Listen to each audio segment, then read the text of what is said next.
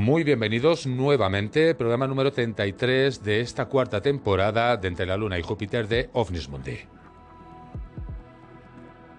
Los seres no humanos de Nazca. Bien recordaréis que hace muy poco tiempo, en septiembre, pues saltó todo esto nuevamente a los medios de comunicación, sobre todo cuando se presentan pues dos momias o dos seres desecados, como se dice, en el Parlamento o en una audiencia en México. A partir de aquí han habido muchos pronunciamientos sobre todo esto que ha ido sucediendo.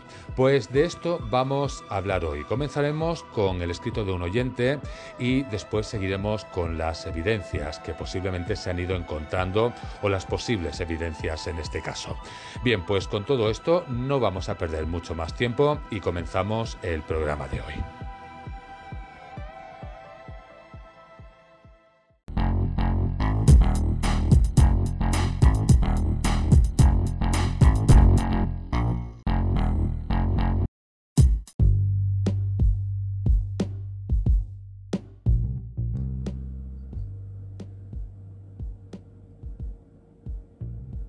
Comenzando a hablar sobre todo este tema nuevamente, sobre los seres no humanos de Nazca. ¿Qué es lo que ha sucedido hasta ahora? Porque la controversia se va creando constantemente sobre todo aquello que comenzó a aparecer en septiembre y llega hasta nuestros días.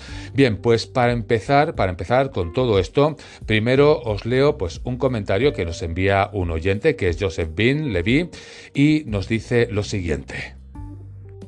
Antes de nada, pues comentaros que este, este comentario de Joseph viene del programa número 29 de Entre la Luna y Júpiter de OVNIS Mundi, que estuvimos hablando justamente de todo esto, de los seres no humanos que aparecieron en México. Bien, pues este dice así. Atención, este audio contiene información falsa. Los análisis del forense Flavio Estrada Moreno están basados en otras momias propiedad del señor Paul Ronceros, a las cuales las reparó con pegamento. Unas momias de 20 centímetros que nada tienen que ver con las momias de 60 centímetros que se encuentran en la Universidad de Ica y a las que nunca tuvo acceso el señor Estrada. Simplemente aplicó una idea de extrapolación autocientífica para decir que todas tienen pegamento. Tengan cuidado con las mentiras, por favor, no desinformen. Gracias. Bien, pues este es el mensaje que nos envía Joseph. Bueno, pues gracias Joseph Bing por tu comentario y vamos a ir explicando un poquito parte por parte lo que se hace en este programa, porque lo que los que ya escucháis el programa lo sabéis. Aquí damos la parte ufológica, aquí damos la parte crítica, la parte científica, bueno, pues vamos dando toda la documentación que va apareciendo a lo largo sobre pues una información en concreto. Pues ante la información que nos comenta Joseph que dice que este audio contiene información falsa, supongo que se debe referir a la parte del audio donde aparece Flavio Antonio Estrada Moreno hablando de las momias. Bien, pues este audio que os comento aparece en Cultura 24 horas, es del 22 de octubre del año 2020 y se llama Destrucción del Patrimonio Arqueológico Peruano. Bien, pues este audio de Cultura 24 TV sería uno más frente a todos los medios de comunicación que han estado hablando de que esto podía ser una falsificación. En este audio se trata sobre los seres no humanos de Nazca del año 2017. Bien, pues después de comentaros todo esto, vamos a preguntarnos el por qué Joseph nos dice justamente todo esto. Y es buscando la información y me encuentro con lo siguiente. Os voy a poner el audio audio para que lo escuchéis.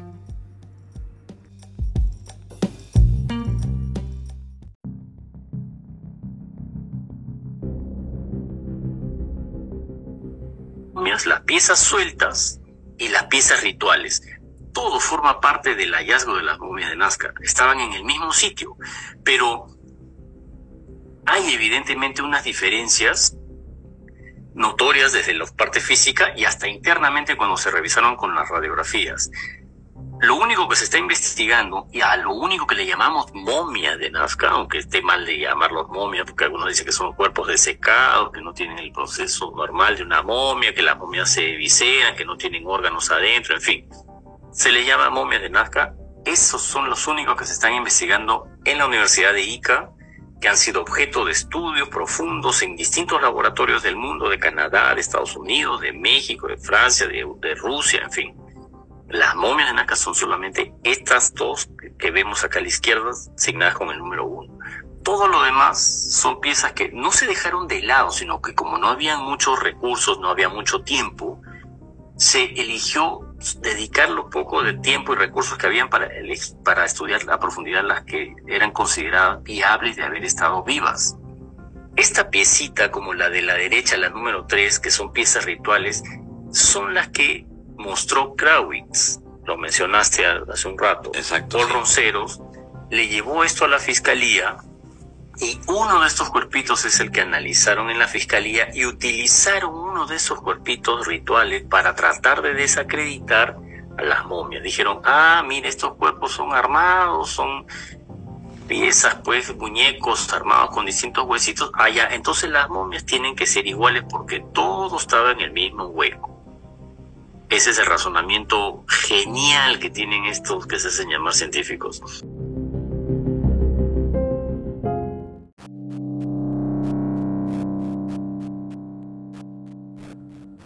Esto es una pequeña parte de un programa de TikTok que habla de la mentira creada por el arqueólogo forense Flavio Estrada Moreno.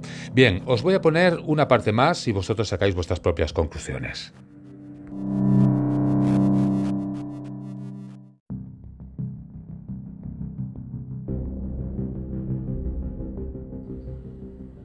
Estamos eh, conversando con el periodista e investigador Joyce Mantilla. Mira las características de una momia ritual Ajá. que trata de imitar evidentemente las características de la de 60 centímetros. Estas piezas rituales que son medio deformes, evidentemente no tienen ninguna posibilidad ni siquiera de haberse puesto de pie. Mira, miren, eh, entre 25 y 30 centímetros Ok, sí. y la otra pide 60 y mira la forma de su cabeza. Mira la diferencia. Mira la estructura que tiene. Esta es María, si no me equivoco. Perdón, este Josefina. Aquí en su vientre abultado encontramos, eh, gracias a la tomografía digital que se practicó en dos Sí. o tres ocasiones, Sí. pudimos profundizar y ver huevos en el interior. Pero abajo está una de las piezas rituales que llegó a la fiscalía y que algunos medios de comunicación le encendieron todos los flashes y los reflectores para decir que, ah, ya, esta es la prueba científica de que las momias de Nazca son armadas. Esta es una campaña dirigida por el diario El Comercio, es el más importante de aquí, y ellos le hicieron la mala prensa utilizando esta pieza ritual de 25 centímetros. Ya, ok. Mira la cabeza de este cuerpito de 25 centímetros. Mira, acá está su cabeza al lado izquierdo. Mira la momia de Nazca real. Mira esa diferencia. Claro, exacto. Trata de replicar sus características, pero obviamente es una artesanía que no quiero quitarle el valor. Evidentemente, los arqueólogos nunca nos han hablado de la existencia de piezas de esta categoría. O sea, hacían muñecos orgánicos. Y son antiguos. Si te apuesto que le haces el carbono 14 a esta pieza ritual, va a ser tan antigua como las momias. Como mira los pies de la pieza ritual, que dicen que es una de las momias de Nazca, y mira los pies de, de, una de las momias reales que se están investigando. Lo de la izquierda no lo he investigado más que la Fiscalía y el Ministerio de Cultura que han querido utilizar esta pieza ritual para desacreditar el caso de las momias de Nazca. Eso es lo único que han investigado los científicos de mi país. Lamentablemente con el aval de un arqueólogo forense, discúlpame lo que te voy a decir, lo, lo que voy a decir a tu público, una actitud miserable utilizó esta pieza para querer desacreditar el caso. Y peor aún, porque cuando Kravitz, este Paul Roncero, le da esta pieza, se le había roto la pata. Una de las patitas se le había roto. Oh, sí. Y como no quería entregarse la rota, le puso pegamento. Fue donde el señor Flavio Estrada, que es el arqueólogo forense de la fiscalía, le dijo, señor Flavio Estrada, no revise la patita, no la analice porque le va a alterar su resultado. ¿Qué hizo el señor Flavio Estrada? Entrevistado por el medio del comercio y todos los medios de comunicación. Ah, ya. Hemos encontrado pegamento en la momia de Nazca. Entonces es falsa. Todas las momias, por consiguiente, las que están en la Universidad de Ica, también son igual que estas, armadas con huesos de otros animales y con pegamento. ¿Te das cuenta lo miserables que pueden ser algunos?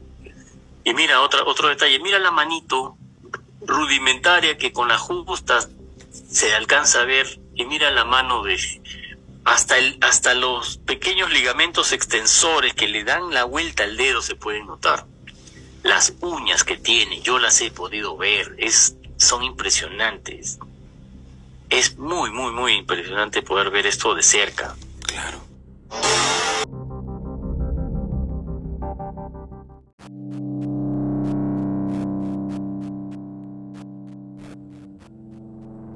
Pues aparte de esta información que ha sido dada por Joyce Montilla, que es periodista e investigador de Perú, también suceden más cosas con las momias tridáctilas de Nazca. Y es que nuevamente el Ministerio de Cultura, por cuarta vez consecutiva, intenta incautar estas momias. Durante el mes de junio pasado, el director de Cultura de EICA, Alberto Martorell, impidió el acceso del público a las momias tridáctilas, las cuales iban a estar disponibles durante la expociencia organizada por la Municipalidad Provincial en ambientes de la Universidad de Ica.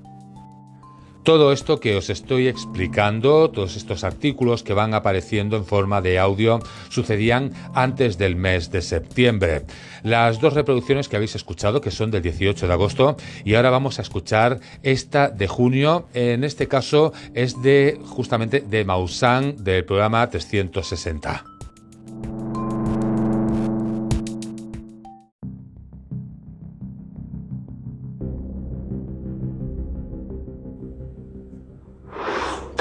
De Perú a través del Ministerio de Cultura está empeñado en confiscar las llamadas momias de Nazca, especialmente a la momia María, que tiene algunas características humanas o humanoides, también a la pequeña que se llama Guaguita, que también eh, tiene características humanas o humanoides, y llevarlas a un museo que está cerrado.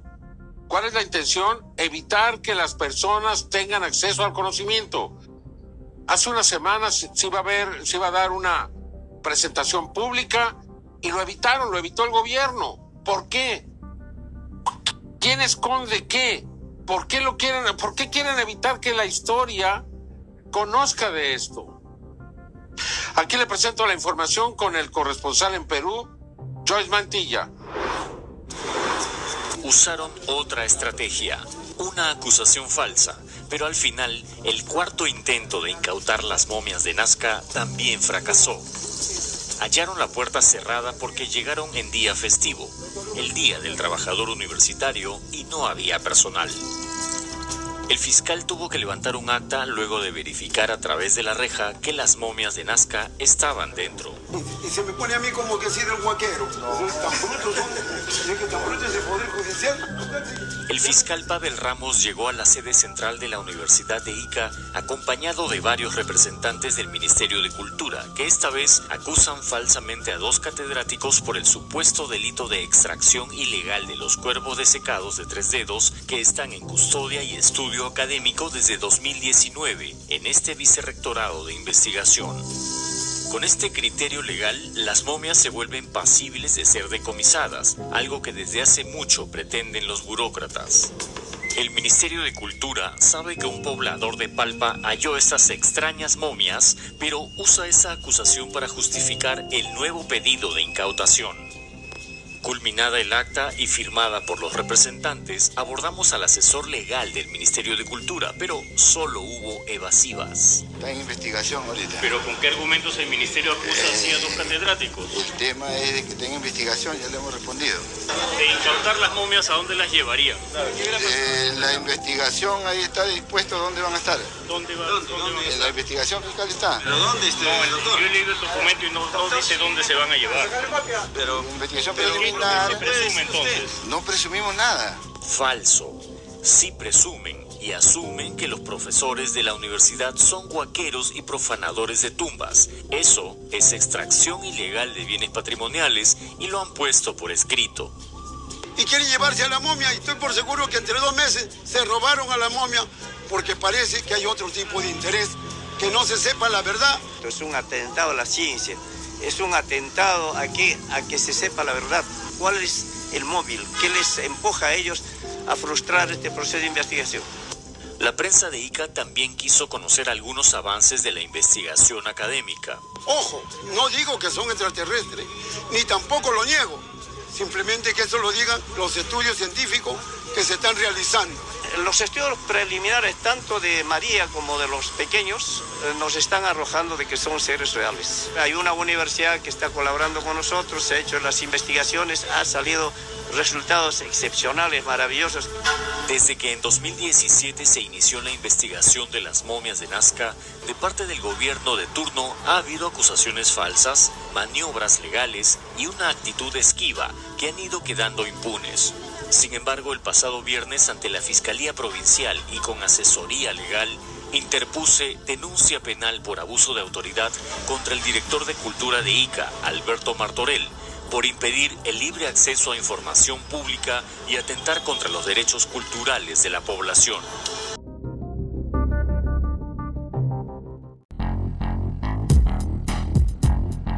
OVNIS Todo lo relacionado con la ufología.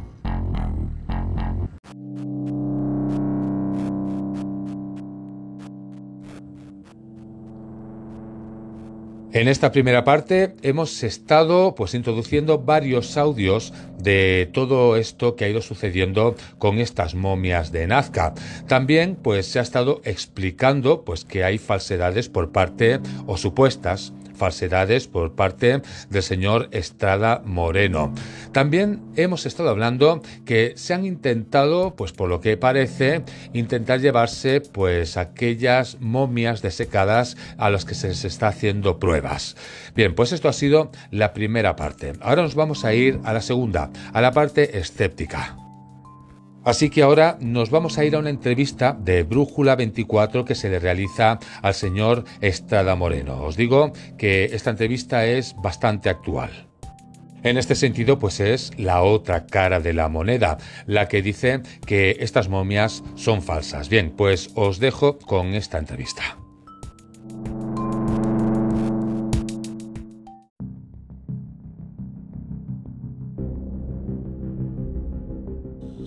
Estamos hablando directo al Perú. Yo le quiero agradecer a Flavio que esté en línea con nosotros. Flavio, bienvenido a la Argentina, Bahía Blanca, la Brújula 24. Marta Rodríguez y Leandro Fernández Uñar te saludan. ¿Cómo estás? Buenos días, buenos días a todos y a todas.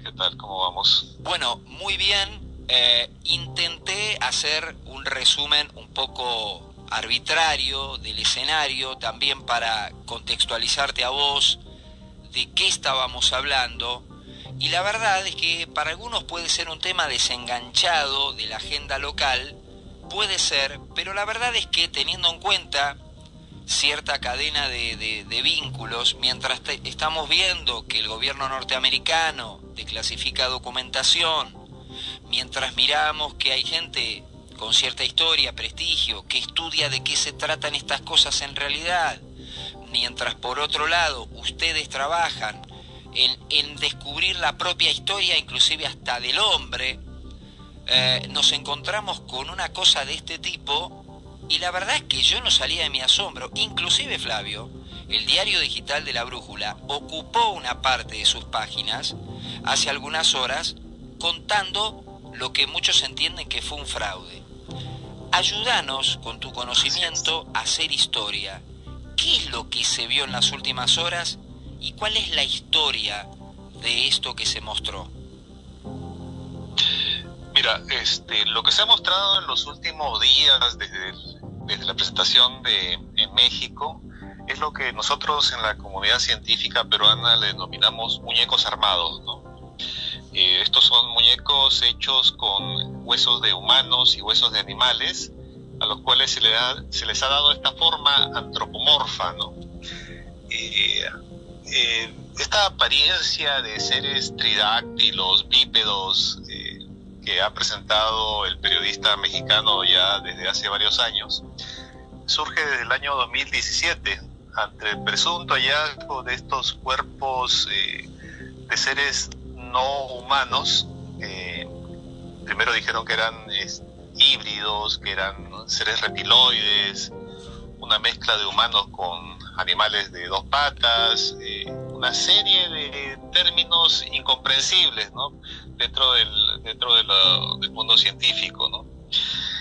Pero en realidad estos elementos que han presentado son muñecos, muñecos armados. ¿no? Por ningún... Eh, eh, no tiene ningún asidero científico esto que han presentado los últimos días y que ha llamado la atención de diversos medios, ¿no? ya sea en redes sociales o en, canales de señal abierta. Eh, me, tocó hace algunos años analizar parte de algunos elementos que presuntamente formaban eh, asociación con estos eh, elementos presentados. Cuando hicimos los análisis especializados, hicimos este, radiografías, hicimos espectroscopía infrarroja, descubrimos que en esta presunta piel hay una mezcla de fibra vegetal con goma goma sintética, ¿no? Y otros elementos este, modernos como cianocrilatos, estos pegamentos de secado rápido, ¿no? Las radiografías nos revelaron esto que ya había señalado hace unos instantes, la presencia de huesos humanos y animales, ¿no? Pegados eh, de alguna forma para dar esta forma del muñeco, ¿no? Una forma humanoide del muñeco, ¿no?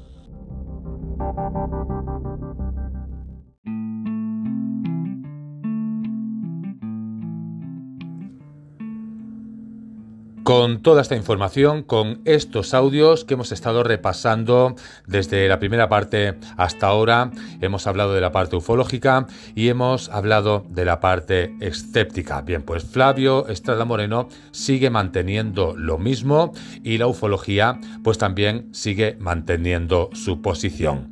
Con todo esto nos vamos al final del programa de hoy.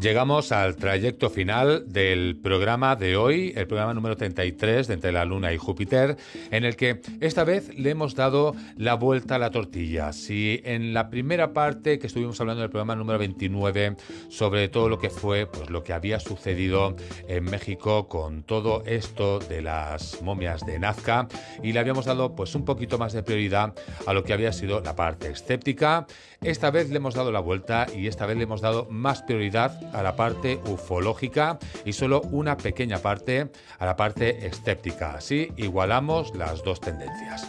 Bien, pues con todo esto ya no me queda mucho más que decir, solamente espero que os haya resultado entretenido porque ha sido el estar buscando una serie de audios para ver qué es lo que había sucedido con todo esto de las momias de Nazca, con los seres no humanos y qué es lo que se está debatiendo por un lado por la parte ufológica y por el otro que es la parte pues más racionalista. Bien, pues ahora sí, con todo esto, muchísimas gracias por haber estado un día más ahí escuchando el de hoy y ahora sí, esperando que paséis unos muy buenos días, nos vemos dentro de una semana.